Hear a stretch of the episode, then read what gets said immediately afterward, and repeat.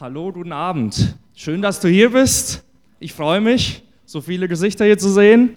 Ich bin auch sehr froh, dass ich hier sein kann. Ich bin der Mario. Ich war letztes Jahr schon mal hier, das erste Mal in der Gemeinde. Und es war eine starke Zeit und ich glaube, das Wochenende wird wieder eine starke Zeit werden. Ja. Früher war ich schon öfters mal in Nürnberg, aber mehr im Stadion, ja, um den Klubberern zuzuschauen. Ja, da ich aus aus Fulda komme und die Eintracht konnte ich nicht so leiden, ja, bin ich immer mal nach Nürnberg gefahren, ja. Aber ich kann euch sagen, ich bin heute noch viel lieber hier, ja, als wie ich damals im Stadion war. Genau. Es ist Freitagabend und ich weiß nicht, was du normal gewohnt bist, so freitagsabends zu machen, ja. Wo du jetzt herkommst, ja, warum du hier bist, vielleicht wurdest du eingeladen, vielleicht bist du hier, weil du zur Gemeinde gehörst schon, ja. Aber jeder kommt irgendwo her und jeder bringt irgendwas mit, ja. Und wir haben ja gerade die besinnlichste Zeit des Jahres.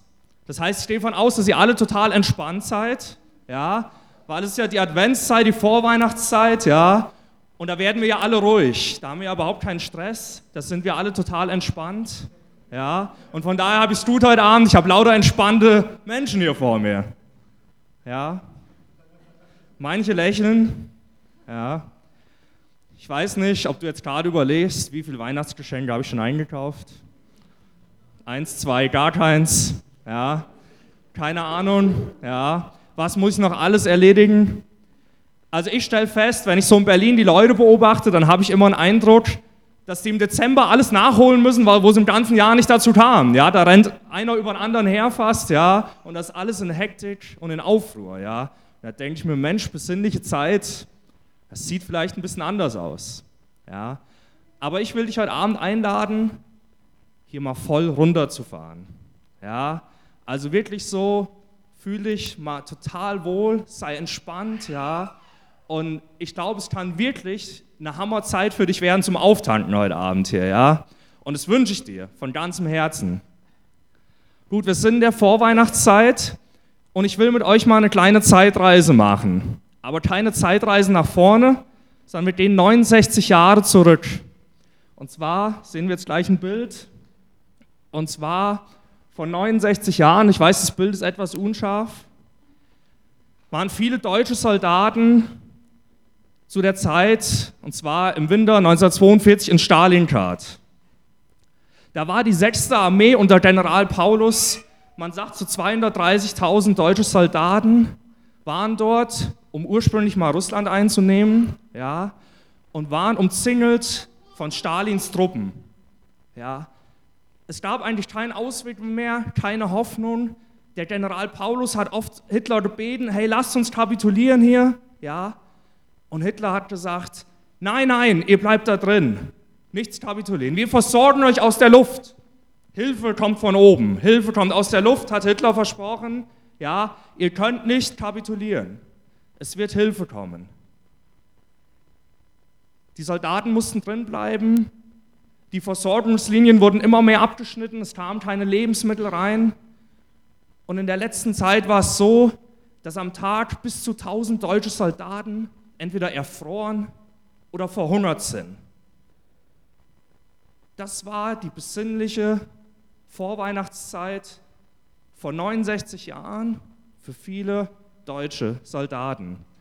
Mitten in Russland, gefangen in der Kälte, keine Aussicht, Hoffnungslosigkeit.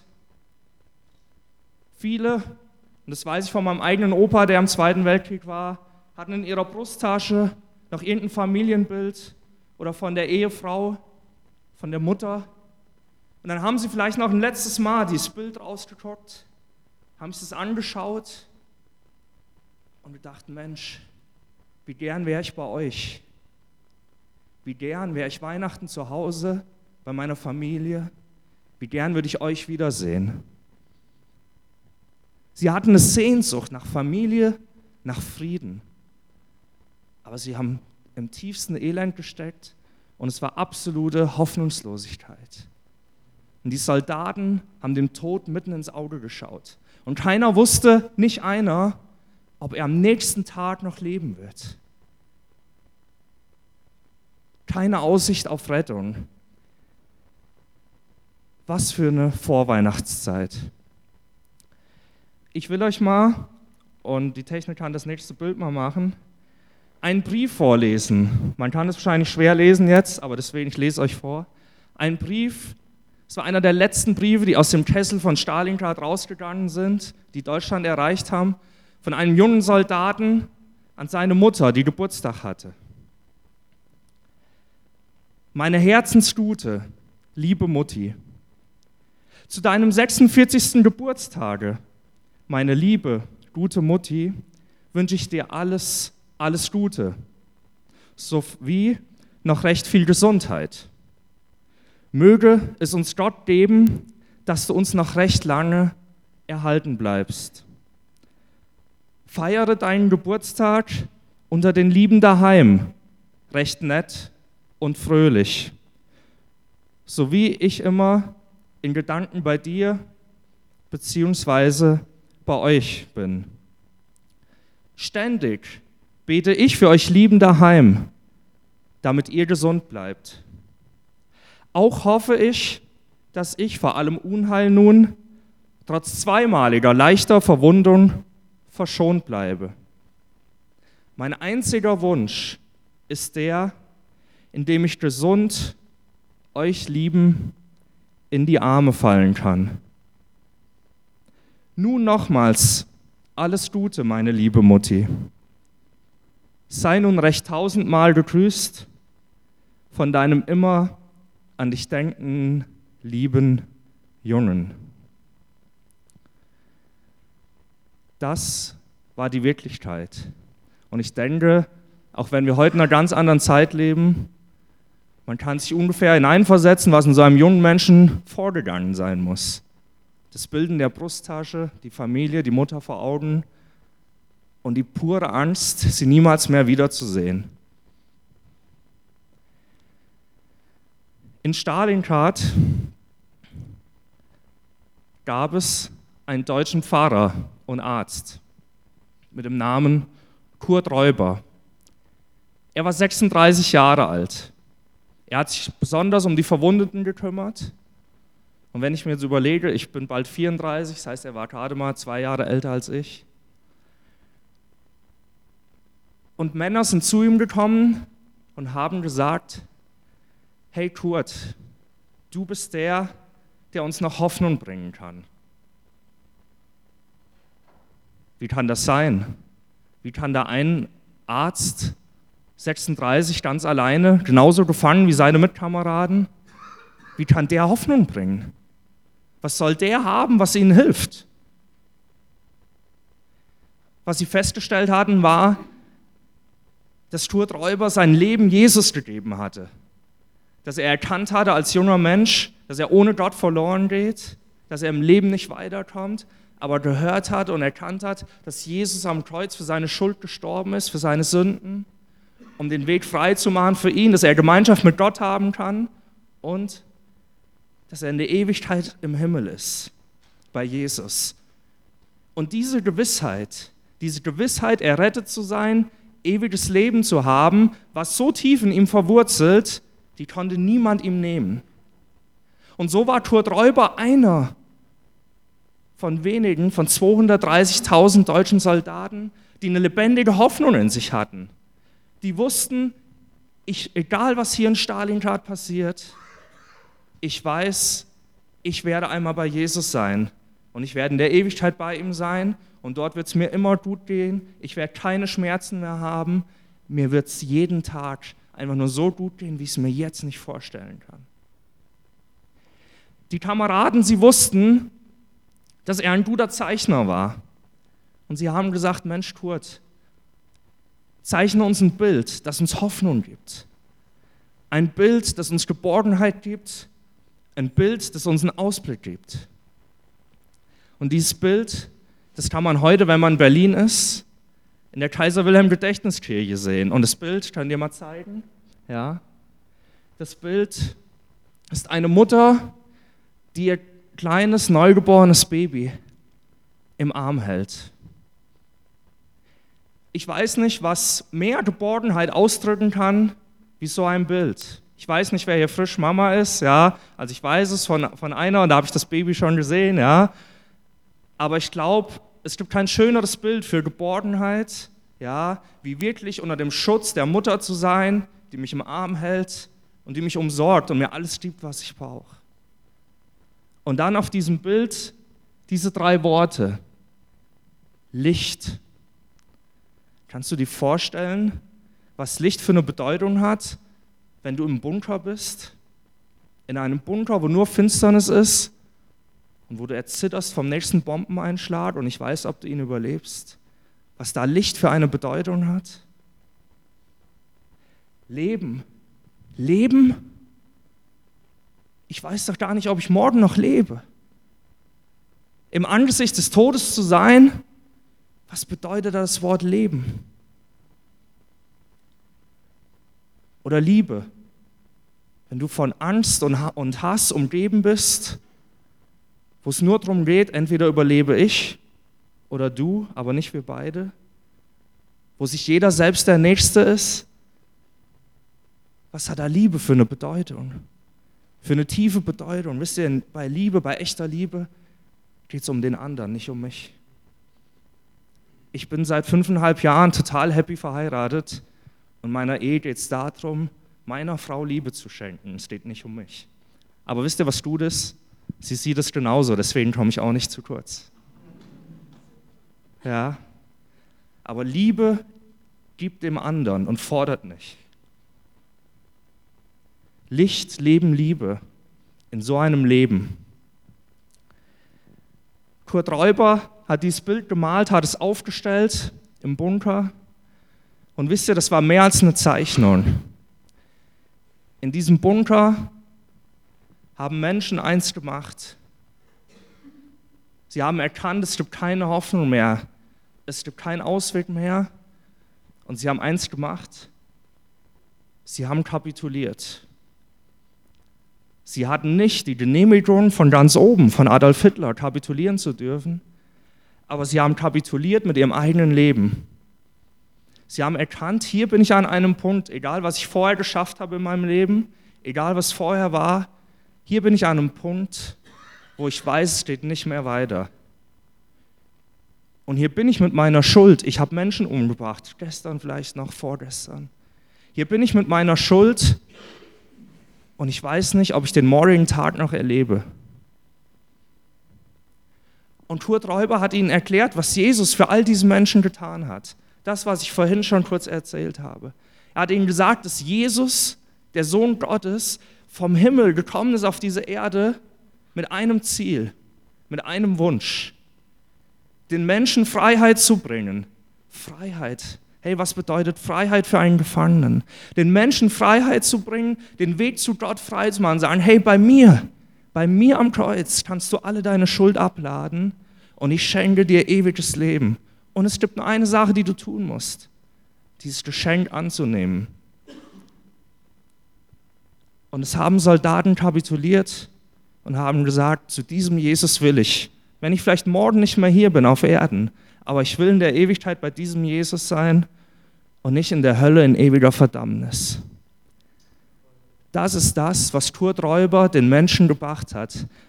Und das ist das, was eigentlich Weihnachten bedeutet, verstehst du?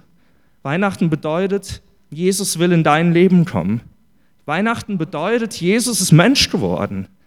Er hat den Status, ja, alleine Gott zu sein, verlassen. Er ist als Gottes Sohn auf die Welt gekommen, ist Mensch geworden, um zu sagen, ich will für euch Menschen den Weg freimachen zu Gott.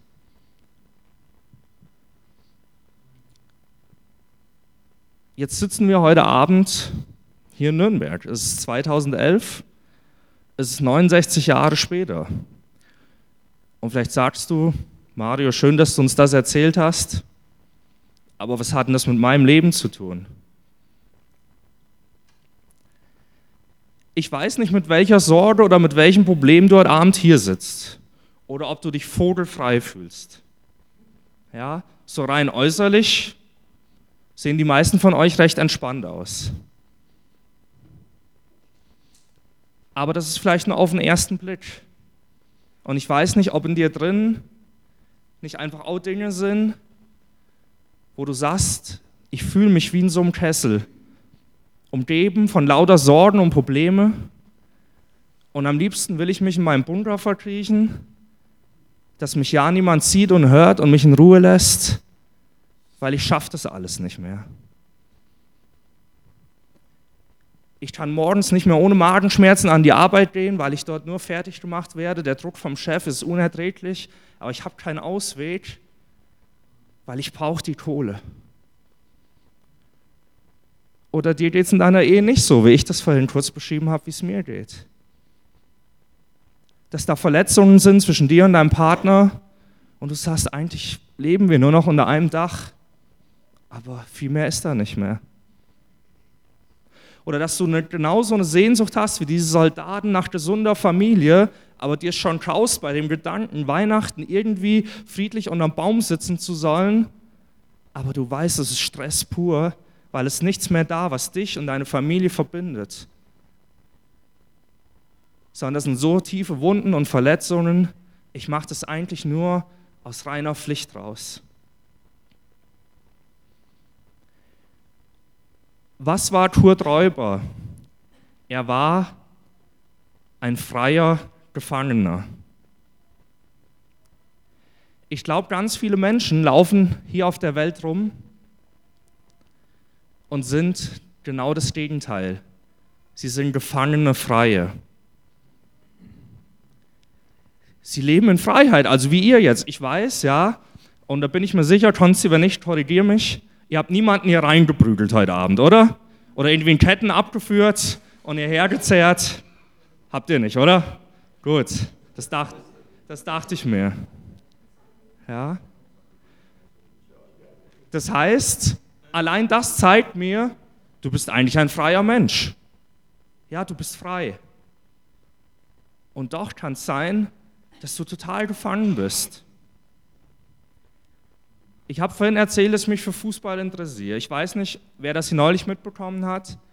Vor drei Wochen ungefähr musste ein Bundesligaspiel abgesagt werden, Köln gegen Mainz, weil der Schiedsrichter nicht auftauchte. Babak Rafati, seine Kollegen haben an seinem Hotelzimmer geklopft an der Tür, es hat niemand aufgemacht. Sie haben Sicherheitspersonal geholt, die haben das, die Tür geöffnet. Und was finden sie vor? In der Badewanne ihren Kollegen Blut überströmt, er hat die Pulsadern aufgeschnitten.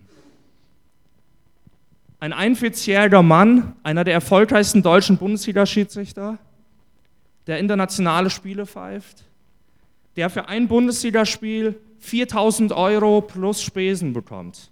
Ich finde den, find den Stundenlohn nicht so schlecht bei 90 Minuten Arbeitszeit. Konsti, hast du den auch hier?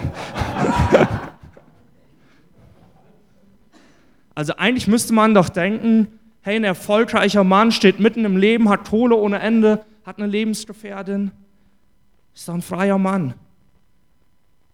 Aber wisst ihr, er war gefangen in einem System, das keine Fehler zulässt. Und wo Druck und garantiert auch private Probleme ihn dahin haben kommen lassen, dass er sagt, es gibt keinen Ausweg mehr, außer den einen einzigen. Ich muss mir das Leben nehmen. Und so glaube ich, laufen ganz viele Menschen hier eigentlich in Freiheit rum, sind aber innerlich total gefangen. Baba Kafati, für mich ein Beispiel von einem gefangenen Freien.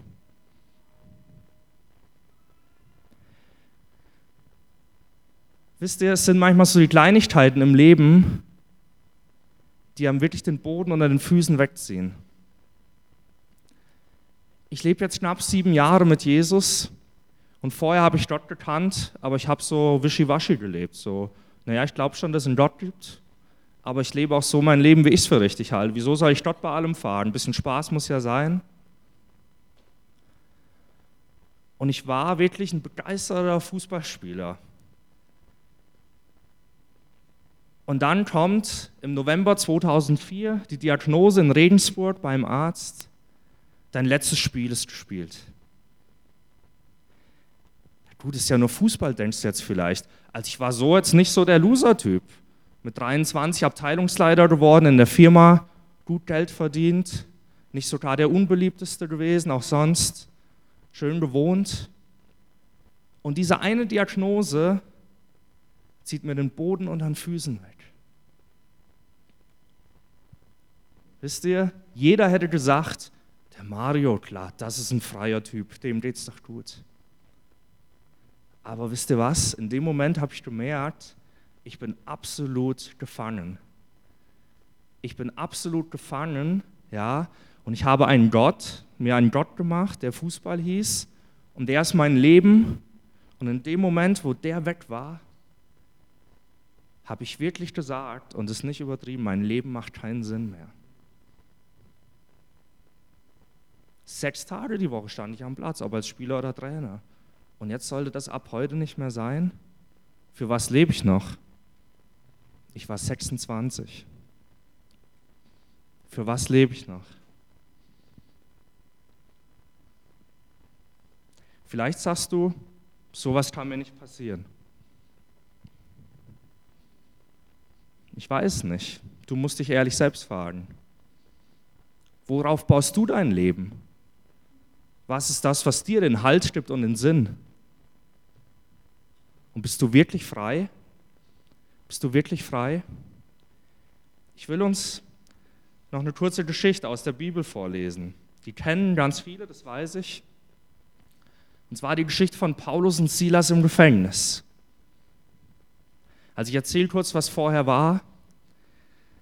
Das waren zwei, ich nenne sie mal, Leute, die voll mit Jesus gelebt haben ja, und die sind nach Europa gereist. Als sie gesagt haben, hey, die Menschen in Europa, die müssen Jesus kennenlernen, weil wir wollen, dass die auch errettet sind, dass sie in der Ewigkeit bei Gott sind und dass sie jetzt ein gutes Leben haben. Und mit diesen guten Gedanken ja, sind sie nach Europa gereist. Und sie sind so durch Philippi gezogen, ja, und da haben Menschen das erkannt und gesagt, ja, diesen Jesus wollen wir auch.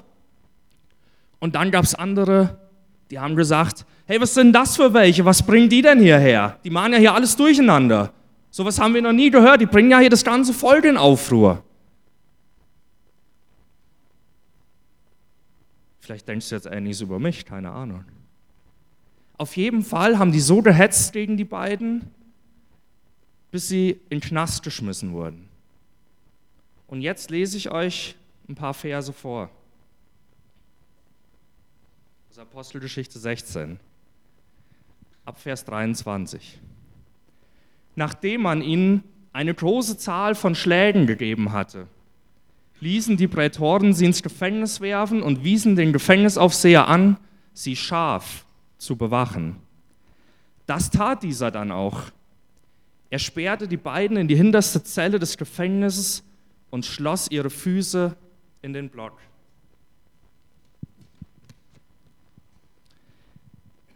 Gegen Mitternacht beteten Paulus und Silas. Sie priesen Gott mit Lobliedern und die Mitgefangenen hörten ihnen zu. Plötzlich bebte die Erde so heftig, dass das Gebäude bis in seine Grundmauern erschüttert wurde. Im selben Augenblick sprengten sämtliche Türen auf und die Ketten aller Gefangenen fielen zu Boden. Der Aufseher fuhr aus dem Schlaf hoch und als er die Türen des Gefängnisses offen stehen sah, zog er sein Schwert und wollte sich töten, denn er dachte, die Gefangenen seien geflohen. Doch Paulus rief so laut er konnte, tu dir nichts an, wir sind alle noch hier. Da ließ der Aufseher Fackeln bringen, stürzte in das Gefängnis und warf sich zitternd vor Paulus und Silas zu Boden. Während er sie dann nach draußen führte, fragte er sie, ihr Herren, was muss ich tun, damit ich gerettet werde? Sie antworteten, glaube an Jesus den Herrn und du wirst gerettet werden, du und alle, die in deinem Haus leben. Und sie verkündeten ihm und allen, die bei ihm im Haus wohnten, die Botschaft des Herrn. Der Gefängnisaufseher kümmerte sich noch in derselben Stunde, mitten in der Nacht, um Paulus und Silas und wusch ihnen das Blut von den Striemen ab. Dann ließen sich er und alle, die zu ihm gehörten, ohne zu zögern taufend. Anschließend führte er die beiden in sein Haus hinauf und ließ eine Mahlzeit für sie zubereiten. Er war überglücklich, dass er mit seinem ganzen Haus zum Glauben an Gott gefunden hatte.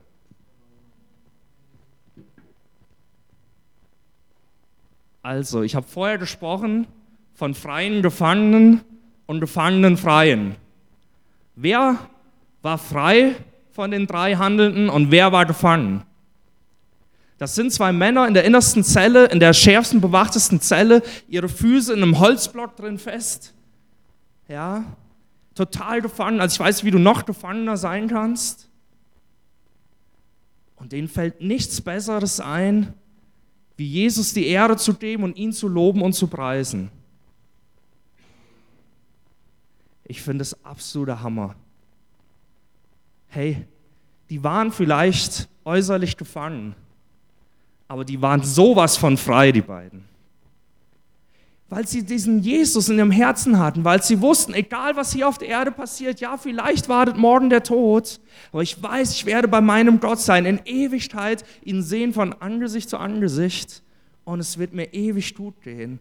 Es wird die wunderbarste Zeit sein und sie hält ewig an.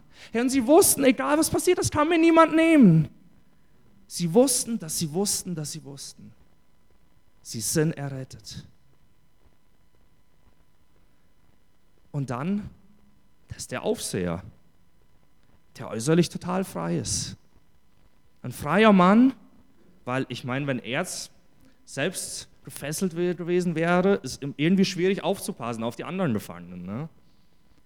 Also er war äußerlich total frei. Und wo dieses Erdbeben passiert und er wach wird aus seinem Schlaf, und er denkt, ach du Schande. Wenn die weg sind, bin ich tot.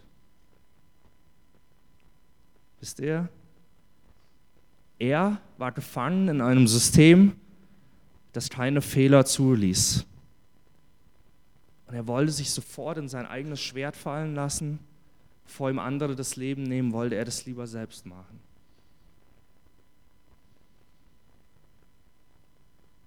Da waren freie Gefangene und ein gefangener Freier. Und wisst ihr was? Als Paulus gerufen hat, Stopp, hör auf! Wir sind nicht abgehauen. Also allein das ist doch krass, oder? Ich verrate mal was, was für manche vielleicht nichts Neues ist. Olli hat manchmal ein Gefängnis von innen gesehen. Und ich glaube, Olli, du gibst mir recht, man will da unbedingt raus. Jo. Olli sagt, jo. Und wenn da auf einmal die Ketten irgendwie offen sind und die Türen sind offen und ich kann da so einfach rausspazieren, Olli, wärst du drin geblieben? Schnell raus. Schnell raus. Das ist ja logisch, oder? Hallo, die Tür ist auf. Meine Chance. Raus. Schnell weg hier. Hey, und die zwei, da öffnen sich die Türen, die bleiben drin. Ja, sind die denn total bekloppt? Also haben es die irgendwie nicht verstanden? Wisst ihr, die haben gesehen, dass da drin jemand ist, der wirklich gefangen ist. Die wussten, da ist jemand, der gefangen ist und sie wollten ihn dazu bringen, auf den Weg zu einer wahren Freiheit.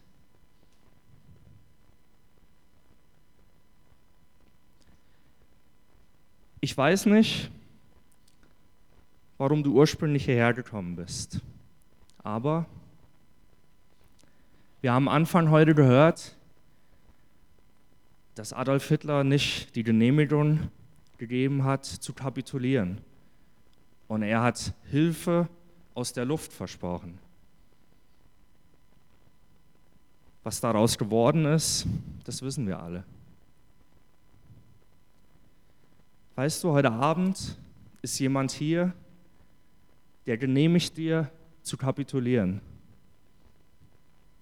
Der genehmigt dir zu sagen, hey, du musst nicht mehr alleine kämpfen. Du musst dich nicht mehr in deinen Bunker verkriechen. Du musst nicht mehr morgen mit Magenschmerzen und lauter Sorgen an deine Arbeit gehen. hey, du sollst nicht diese schlechte Ehe weiterleben, ich will, dass ihr die beste Ehe aller Zeiten habt. Hey, ich will, dass du gesund bist, deine Krankheit soll weichen. Das ist Jesus, der heute Abend hier ist und der dir persönlich die Genehmigung gibt, zu kapitulieren. Zu sagen, ja, das stimmt, ich bin, wenn ich ehrlich bin, echt am Ende. Das sind Bereiche in meinem Leben, da habe ich alles probiert, menschlich gesehen, da komme ich nicht mehr weiter. Und ich habe heute Abend gehört, es gibt ein ewiges Leben.